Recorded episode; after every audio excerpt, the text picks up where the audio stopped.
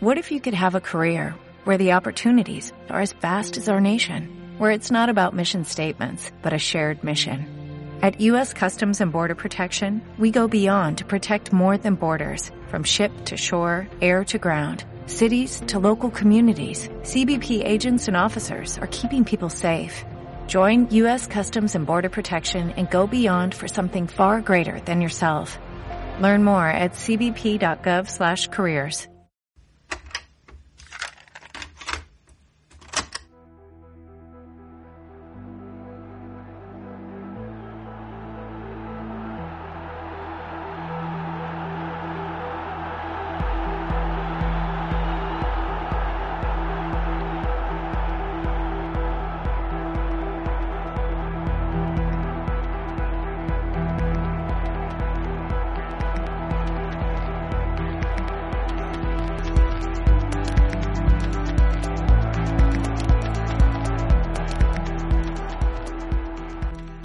Bienvenidos a Dos Toques, el primer y único podcast de historias y curiosidades del mundo del fútbol. Mi nombre es Licha Machado y a lo largo de los diferentes episodios junto a mi compañero Seba Vera vamos recorriendo diferentes historias que tienen que ver con el mundo del fútbol, no solo dentro de la cancha, sino también fuera. En este caso, a días de la final de la Eurocopa, nos toca rememorar una historia curiosa que sucedió hace varios años ya dentro del marco de esta competición. Pero antes de eso, déjenme recordarles que tenemos redes sociales, estamos en Instagram, somos a dos toques podcast, también estamos en Facebook, también nos pueden encontrar en Twitter, arroba a dos toques podcast, y nos pueden escuchar tanto en esta como en todas las otras plataformas digitales que se les ocurra, estamos en absolutamente todas. Si quieren colaborar con nosotros, tenemos Patreon, también tenemos Cafecito, lo pueden hacer a través de cualquiera de las dos páginas web. Ahora sí nos metemos de lleno en la historia de Dinamarca en la Eurocopa 1992.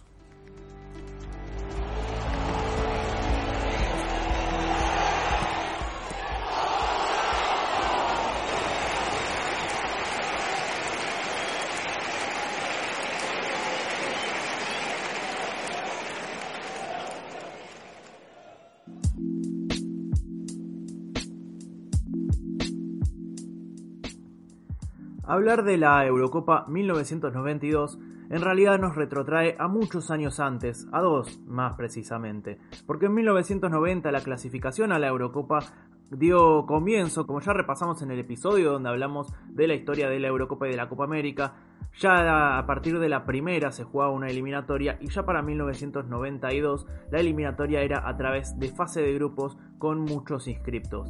En ese caso, en 1990 y 1991 se llevó a cabo una eliminatoria que en el grupo 4 emparejó a Yugoslavia, Dinamarca, Irlanda del Norte, Austria e Islas Feroe.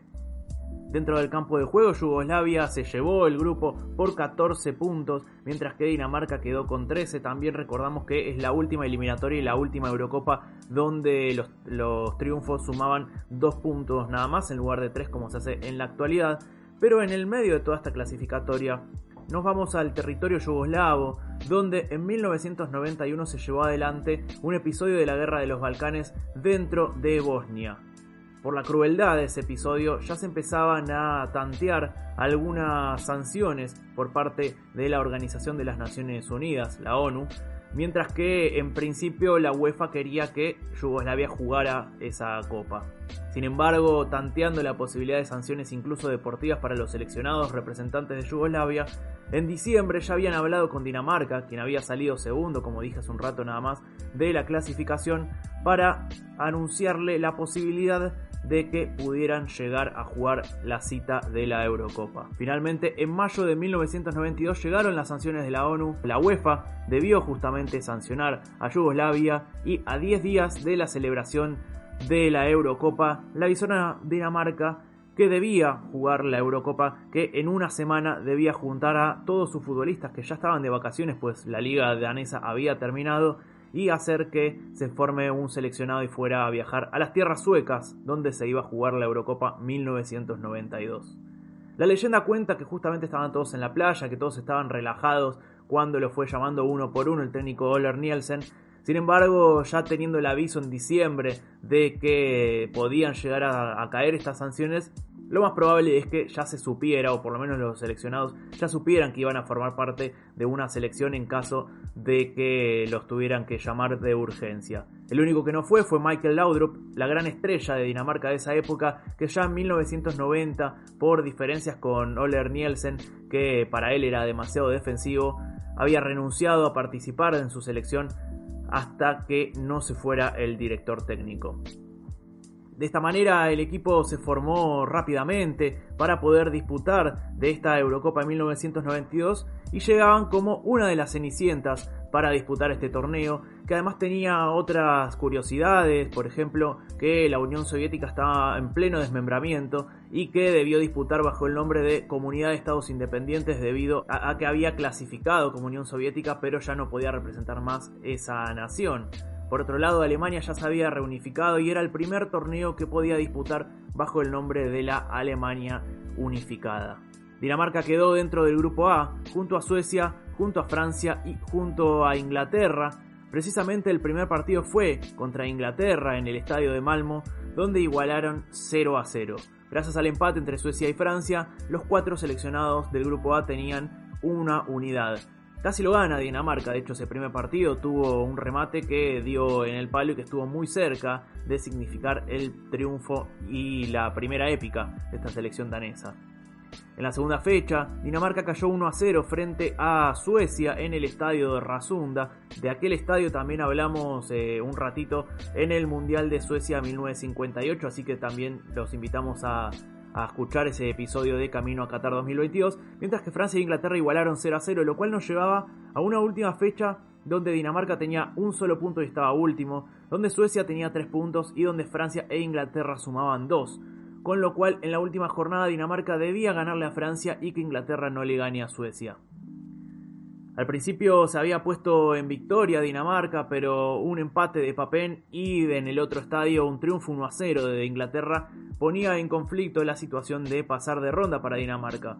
Sin embargo, un gol sobre la hora y además el doblete de Suecia también sobre la hora decretaba el triunfo de los daneses, el triunfo de Suecia y que ambas selecciones escandinavas clasificaran a las semifinales sorprendiendo a todo el mundo. Los otros clasificados en el grupo B eran la selección de Holanda, vigente campeona de Europa, y la selección de Alemania, vigente campeona del mundo, que fueron demasiado para Escocia y para la comunidad de Estados independientes. Y de esta manera teníamos unas semifinales con Holanda frente a Dinamarca y Suecia frente a Alemania. En las semifinales en Gotemburgo el 22 de junio, Dinamarca y Holanda se enfrentaron y Dinamarca sorprendió a todo el mundo, porque se puso en ventaja rápidamente, y aunque Holanda lo empató, a los 10 minutos del empate, Dinamarca se puso nuevamente en ventaja poniéndose 2 a 1 arriba en la serie. Sin embargo, sobre la hora, un gol de Riscard, aquel antiguo técnico, por ejemplo, del Barcelona, llevaba la cuestión a la tanda extra y en este caso aparecería la figura de Schmeichel que ya había resistido durante prácticamente todo el segundo tiempo los diferentes embates de la selección holandesa y durante el tiempo extra también resistió sacando muchos tiros y muchas oportunidades de gol de la selección holandesa y todo se fue a definir a la tanda de los penales. En la tanda de los penales, nuevamente Schmeichel fue el héroe porque le tapó su penal a Van Basten y aunque Holanda metió los otros cuatro, Dinamarca marcó los cinco y se metió en la gran final, siendo invitada a 10 días antes de que comenzara la disputa de este torneo. En la final, el otro país que había llegado había sido Alemania, que había vencido a Suecia, a la anfitriona, por 3 a 2. Y de esta manera, la gran sorpresa que era Dinamarca parecía no tener ninguna chance de ganarle a la selección alemana, que como dije antes había sido la campeona del mundo hace apenas dos años y parecía que no que era imposible que perdiera este partido.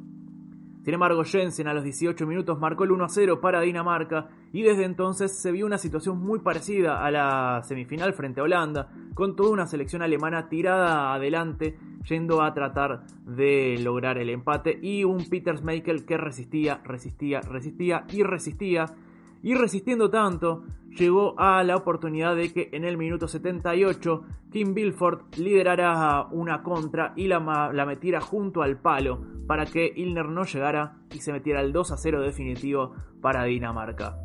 De esta manera Dinamarca, que había sido invitada, que había, ni siquiera había clasificado a esta Eurocopa, había salido segundo de Yugoslavia, aprovechándose de, un conflicto, de una sanción, logró clasificarse, de repente estaba metido y era el campeón de la Eurocopa 1992. Hay una historia más para contar, porque como dije antes, quien marcó el gol del 2 a 1, del 2 a 0 en esta final fue Kim Bilford, jugador danés, es que este jugador, cuando lo llamaron al seleccionado, había decidido no participar debido a que su hija, de apenas 7 años, tenía leucemia y estaba ya demasiado grave. Sin embargo, entre la familia lo convencieron y el único requerimiento de la Federación Danesa era poder viajar hasta su ciudad, hasta Copenhague, que estaba muy cerca de Suecia, luego de jugar cada partido para poder visitar a su hija. En el tercer partido, cuando logró la épica frente a Francia, Dinamarca. De hecho, Bilford no pudo estar presente porque la situación había empeorado para su hija y había tenido que viajar. Finalmente, dos semanas después de lo que fue la final, la hija de Bilford terminó falleciendo a causa de esa leucemia, pero sin embargo la última alegría se la había podido llegar a dar su padre.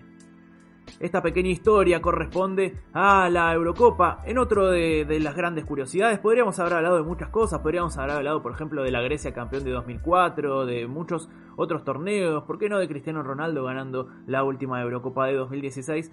Pero coincidente con las situaciones que fueron pasando a lo largo de esta Eurocopa 2020 disputada este 2021, nos parecía interesante hablar también de Dinamarca haciendo historia y pensar un poco en cuándo las selecciones chicas terminan eh, alzándose por encima de todas las demás. Esto ha sido un nuevo episodio de A Dos Toques Podcast. Los invitamos a seguirnos en cada una de las redes sociales y de también seguirnos en las diferentes plataformas digitales para no perderse un solo episodio de cualquiera de todos nuestros formatos.